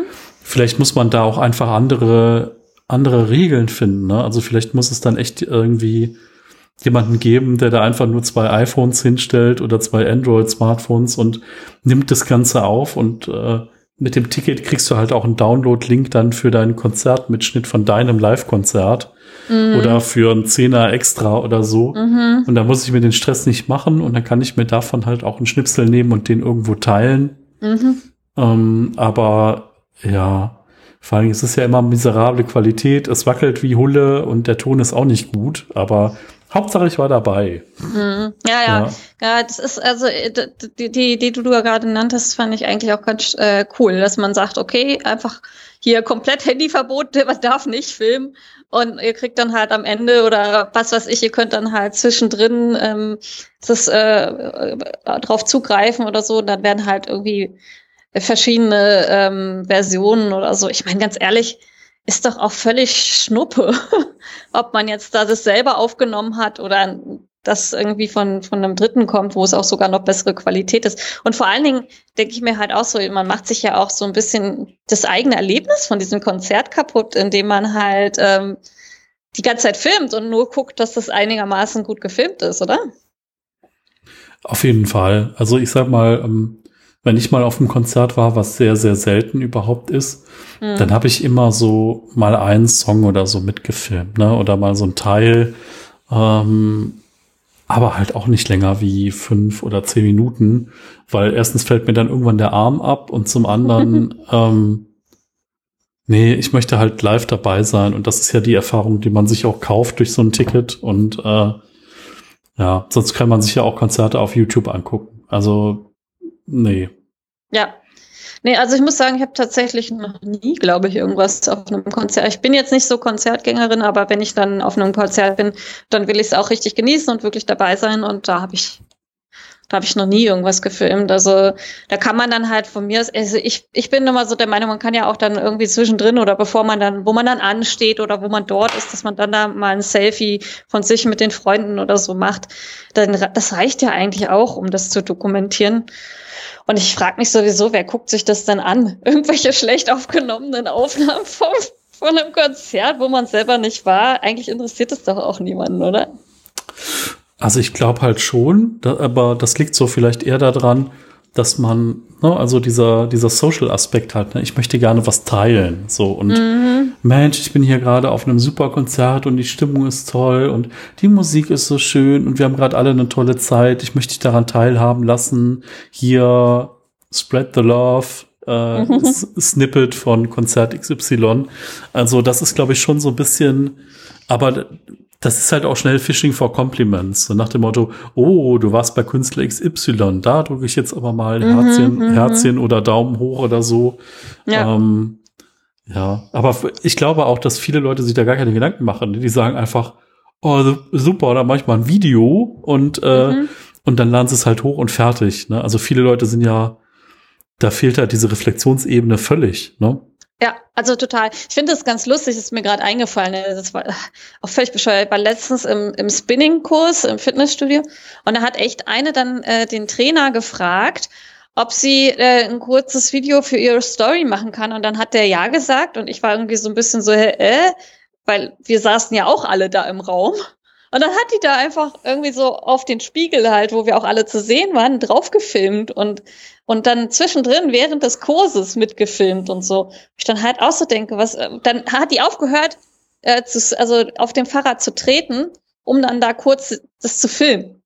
So, also abgesehen davon, dass das auch mega respektlos war, dass sie dann halt uns, ohne zu fragen, ähm, da veröffentlicht hat, wo ich halt auch gedacht habe, im Nachhinein hätte ich eigentlich mal zu ihr hingehen sollen und sagen sollen, ich ähm, habe ein Recht an meinem Bild. Ich möchte nicht, dass das hier veröffentlicht wird. Ich weiß ja nicht mal, wo und was so.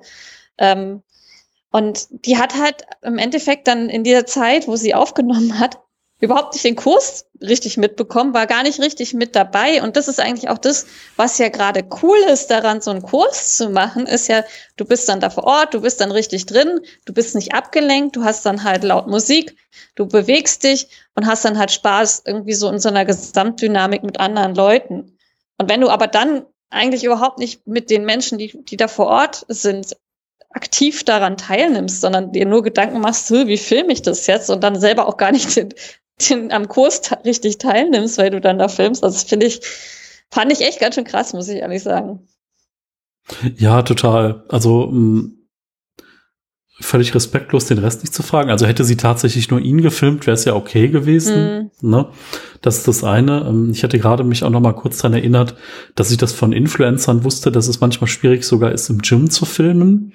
Und also bei einer großen Kette heißt es, das Anfertigen von gewerblichen Fotos und Filmaufnahmen ohne Genehmigung durch den Betreiber ist untersagt. Ähm, ja. Und dann aber nochmal explizit, Fotos und Filmaufnahmen im Bereich der Duschen und in den Umkleideräumen gleich zu jedem Zweck sind verboten. Ja. ja. Also das, ja, das ist halt so, ähm, ich habe das mal beim Spazierengehen, da war so ein Schild, äh, kluge Leute fahren hier nicht mit dem Rad, den anderen ist das verboten. Also das ist halt äh, schlimm, dass man gewisse Dinge einfach in AGBs festhalten muss. Ähm, aber ja, also grundsätzlich ist es verboten, ne? aber ich meine, wenn da jemand was für seine Story macht, aber da muss es halt auch einen Konsens geben, ne? vor allen Dingen auch in so einem Fitnessbereich. Ganz ehrlich, du hast andere Klamotten an, du siehst aus wie sonst was, ne? Mhm. du bist mhm. vielleicht rot im Gesicht, verschwitzt, ja. irgendwie hautenge Klamotten an, die man sonst nicht trägt und ja. Äh, ja, man möchte irgendwie nicht dann, ja, dass andere Leute das sehen, ja. Ja, und vor allen Dingen sie dann halt stylt sich natürlich dann extra für ihre Story, weil sie hat offenbar sich nur darum, sie ist nur in diesen Kurs gegangen, um eine, um eine Story zu machen. Das ist doch absurd. Ja, also, äh, und man selber ist dann sozusagen als der Statist, der dann da mit hochrotem Kopf und verschwitzt irgendwie da äh, nicht mal gefragt wird, ob man da rein will. So, es ist schon ganz schön krass, ja. Die Krone wäre halt gewesen, wenn sie ihn gefragt hätte, ob er sie filmt dabei, weißt du? Mhm. Sie hat sich dann irgendwie ähm, zwischendrin halt auch nochmal selbst gefilmt, aber mhm. also ich meine, im Endeffekt, du bist da halt in diesem Spiegel. Jeder andere ist auch in mhm. dem Spiegel zu sehen, wenn sie sich selbst in diesem Spiegel filmt. Und ähm, ja, also ich fand es einfach auch total komisch. Also dann, wenn sie sich beim Spinning filmen will, dann soll sie halt außerhalb vom Kurs sich da auf das Fahrrad setzen und dann sich filmen, wenn keine anderen Leute da sind, so, ähm, wenn es jetzt darum geht. Oder ähm, keine Ahnung, also äh, ich verstehe es einfach nicht. Also ich verstehe vor allen Dingen nicht, wenn man so eine gemeinschaftliche Aktivität macht mit anderen Leuten, egal ob man die jetzt gut kennt oder nicht mhm. in so einem Kurs, ich kenne die ja auch nicht, aber dass man halt dann nicht vor Ort ist, sondern so nur mit dem Kopf irgendwie da, da wo, was passt jetzt gut in meine Story? Welche Situation nutze ich jetzt für meine Story? Also das finde ich ganz fürchterlich, muss ich ehrlich sagen. Ja, das ist halt echt so, warum? Warum machst du das? Und mhm. ja, ja, schwierig, richtig schwierig. Ja, es erinnert mich ein bisschen an das, was ich eben gerade sagte, mit dieser, mit dem Mann, der, dessen Frau irgendwie Social Media süchtig ist. Ähm, wenn man halt einfach gar nicht mehr äh, mit dem anderen oder mit den anderen Menschen interagiert, weil man nur noch irgendwie in so einer virtuellen Welt ist. Ähm, und es ist auch ganz interessant, äh, das hatte ich mir hier auch noch aufgeschrieben aus diesem Podcast ähm, mit dem Tristan Harris, der erzählte das, dass es wohl Studien gibt, dass Menschen tatsächlich virtuelle Influencer echten Menschen vorziehen. Also, dass sie halt in dieser virtuellen Welt auch unechtes echtem vorziehen. Das bedeutet ja im Endeffekt auch, dass so ein Verhalten wie das von dieser Frau da an den Spinningkurs und so, ja auch so ein bisschen gefördert wird, weil du halt ähm, kriegst sozusagen mehr Likes, wenn du was inszenierst, als wenn du halt einfach irgendwie was Echtes zeigst. So, also als wenn du zum Beispiel dein, wenn du jetzt hier da deine super Fotos da machen würdest in irgendeiner Special Location, wenn du dann noch dein, dein Weg mit dem Auto dahin dokumentieren würdest und sowas und dann, ja, äh, voll langweilig 45 Minuten und so, bis du dann die tollen Fotos machen kannst. Ähm, das interessiert ja die Leute nicht. Die wollen das auch gar nicht sehen. Die wollen dann halt irgendwie so gefakte Sachen. Also hm. Und, und das tatsächlich wohl sogar ist, also es gibt ja so eine, ich weiß nicht, ob du schon mal drüber gestolpert bist, es gibt so Influencer-Profile, die so unechte Fotos haben und wo dann halt auch irgendwie die vom, von so einem äh, Algorithmus generierten Posts und so, ähm, die sind wohl beliebter als echte Posts. Äh, ja klar, es gibt ja auch extra so Event-Locations, ne? Hier die in Berlin diese Wow Gallery, mhm. wo du ja hingehen kannst, äh, also WoW, Wow Gallery. Und da gibt's dann halt das lustige Bällebad und richtig hotte Hintergründe, wo du dich dann fotografieren kannst. Also für Social Web Media. Für Social Media. Also die Webseite müsst ihr euch unbedingt angucken. Das sieht ja so oh klassische Influencer-Bilder und äh, du kannst sogar auch ein äh, Du kannst natürlich auch so Full-Service buchen. Du kannst zum Beispiel auch das Make-up und Fotograf dazu buchen. Kein Witz. Muss ich jetzt mir auch mal gerade anschauen. Mal ja, gucken. also die Wow Gallery. Die The Wow, Gallery. The Wow Gallery.de. Und allein ja, schon die Startseite. Pink. Ja, mhm. Oh Gott, ja. ja. Es gibt auch eine Flugzeugkabine anscheinend. Aha. Aber äh, vielleicht ist das ja sogar noch mal ganz lustig, weil du dann da äh, wirklich dann hingehst, um diese Special Fotos zu machen. Ja, die sehen ja schon ganz cool aus, ne? Ja. Äh, Ticket kostet 19 Euro. Ah, es gibt auch verschiedene Ticketpreise, sehe ich gerade. Oh wow. Wähle eine Option. Termingutschein. Ah, Erwachsenen-Ticket 29 Euro völlig, völlig abgefahren. Ah, Ticket plus Online-Beauty-Kurs plus Überraschung kann man auch buchen. Mit mhm. einem Online-Beauty-Kurs. Na, das nehme ich doch. Das mache ich doch. Ja, also da sieht man auch, wie, wie das eigentlich eine ganz schöne Geldmaschine ist, das Ganze, oder? Total. Ja, ja, mhm. klar. Irgendwie so auf Instagram gut aussehen, findet man bestimmt auch eine Million äh, Talks dazu. Mhm. Witzig ist, also wir haben jetzt äh, halb fünf und bei Mara wird es langsam ein bisschen dunkler. Und ich habe tatsächlich da schon äh, hochgelevelt und habe so LED-Lichter auf meinem Schreibtisch stehen, damit ich im Video weiter gut aussehe. äh, ich halte mal kurz für Mara in die Kamera. Michael, du inszenierst dich hier auch ganz schön. Und ich sitze hier im Dunkeln. ja, total. Also schlimm, oder? Ähm, aber das war bei mir einfach so, ich hatte so Softboxen, weil ich mal YouTube-Video-Film-Ambitionen hatte. Die habe ich nicht mehr so doll. Äh, und die waren mir aber einfach viel zu groß, weil die sind so 60 mal 80 Zentimeter groß, plus halt ein riesen Stativ, was da dran hängt. Und jetzt habe ich so kleine Stative, die bei mir auf den Schreibtisch tatsächlich passen. Und äh, ja, Anschaffungswert sind so 35 Euro für zwei. Ähm, ja, ob man es braucht, nein. Ist aber schon ganz nett. Hatten wir uns da nicht auch das letzte Mal drüber unterhalten, dass das auch äh, dafür sorgt, dass die Leute halt dann so Sachen kaufen, wenn dann unten in den YouTube-Videos steht, äh, die und die Sachen habe ich benutzt für mein Video, also da, und dann sind das irgendwelche Affiliate-Links ja, definitiv. Aber ich finde das ehrlich gesagt manchmal ganz spannend zu sehen, was nutzen die anderen, was nutzen die, also vor allen Dingen so ne, als, als Podcast-Betreiber auch, welche Mikrofone nutzen die und äh, das ist dann immer ganz nett, weil man dann ja auch ähm, ich höre tatsächlich Podcasts auch dann immer ein bisschen anders. Also ich kann das genauso genießen wie jeder, aber wenn ich einen Kopfhörer höre, dann denke ich manchmal auch so, ah, wie ist denn so die Audioqualität? Was hört man denn so an Knacksen und an Rauschen? Und was hört man vor allen Dingen nicht, was eigentlich normal wäre? Also ein bisschen Straße, ein bisschen irgendwas, äh, den Kühlschrank oder so. Ähm, ja, aber das ist halt auch rumgenörde, weil man da in dieser Podcast-Bubble drin ist. Ne? Da mhm. sind wir mhm. wieder in den Echokammern. Ähm, Fand ich auch ganz spannend. Äh, ich hatte eben mal geschaut, also Echokammer äh, kommt wirklich aus dem Journalismus auch der Begriff. Ähm, mhm. Ziemlich, also eine, ein Raum, der, ne, wo sich Dinge halt selbst verstärken. Ähm, können wir wahrscheinlich eine eigene Folge machen über das Thema Echokammer, aber mhm. Ja. Ja, da müsste man aber wahrscheinlich auch noch mal so ein bisschen drüber äh, recherchieren. Auf jeden Fall, also ich kann nur bestätigen, dass ich äh, das auch gemerkt habe, dass ich ähm, in einer Echokammer war. Obwohl, also wir hatten, du hattest irgendwie vorhin gesagt, dass es irgendwie schwer ist, da rauszukommen. Also ich habe tatsächlich festgestellt, dass das geht. Ähm, ich persönlich habe das so gemacht, dass ich da, dass ich einfach mal einen eigenen, einen neuen Account gemacht habe und auch mal ganz anderen Leuten gefolgt bin. Und ähm, auch gar, also der war, ist ein anonymer Account einfach. Ja. Und äh, das hat ganz gut geklappt.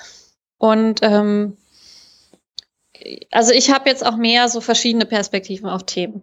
Und wie gesagt, ähm, es gibt ähm, eben auch so Apps, wo man zum Beispiel Nachrichten dann sich ausspielen lassen kann, wo man dann halt sehen kann, wo ist da der Bias, ist es mehr linksgerichtete Nachrichten oder sind es erst eher konservative Nachrichtenportale, die das teilen und so weiter. Ähm, Finde ich schon ganz, ganz gut, auch mal zu gucken, ähm, äh, woher kommt denn diese Sichtweise von Menschen, die vielleicht eine andere politische Einstellung haben. Äh, vor allen Dingen, also darüber haben wir jetzt noch nicht gesprochen. Ich, ich, ich bin ja auch Politiklehrerin, also ich habe ja auch Politik studiert und ähm, ich weiß ja auch da dadurch ein bisschen mehr als also das sage ich mit Durchschnittsbürger. Ähm, äh, wir wir müssen bei Themen auch mehr gucken, ähm, von Fall zu Fall, von Thema zu Thema und nicht, ja, was sagt jetzt da meine Bubble oder was sagt, äh, was sagen die Linken, was sagen die Konservativen, was weiß, also, dass man eben ähm, Politik ist, ist kein Links-Rechts-Denken, sage ich mal. Ja, das ist halt ein Nuancendenken, würde ich mal sagen. Und vor allen Dingen auch wichtig, sich mit Fakten auszukennen und die die kriegt man halt leider nicht so ausgespielt, weil das ist halt so langweilig so. Hier, diese zehn Fakten musst du wissen, da klickt doch keiner auf so eine Überschrift, weißt du? Also, das muss dann schon irgendwelche dramatischen Fakten sein oder so. Ja, ja, total. Ja. Tja, ich würde sagen, wir müssen jetzt hier irgendwo mal einen Cut finden für diese Folge, sonst äh, werden es wieder zwei. Zwei was Stunden. ja was wäre auch nicht schlecht wäre. Oder zwei Folgen direkt. Ähm, ja. Aber hier ist ja auch schon dunkel, hast du ja festgestellt. Stimmt, genau. Vielleicht müsste ich dir einfach diese zweite Lampe schicken, weil ich hatte die direkt im Doppel Doppelpack bekommen und aber eine reicht relativ gut aus. Äh, dann, dann bist du demnächst dann auch hell abends, wenn wir mal wieder was aufnehmen. Oder nachmittags. Ja, ich glaube, ich bräuchte einfach mal eine äh, Tischlampe. Das, das, das fehlt bei mir hier. die habe ich wegminimalisiert. Oh. Naja, wer weiß, was da bei dir wieder einziehen kann. Ja. Gut, ähm, wir haben unser Thema immer noch gar nicht erschöpft, aber ich glaube, wir können da bestimmt noch mal eine Folge zu machen. Ich habe hier noch einiges an Notizen. Das machen wir auf jeden Fall.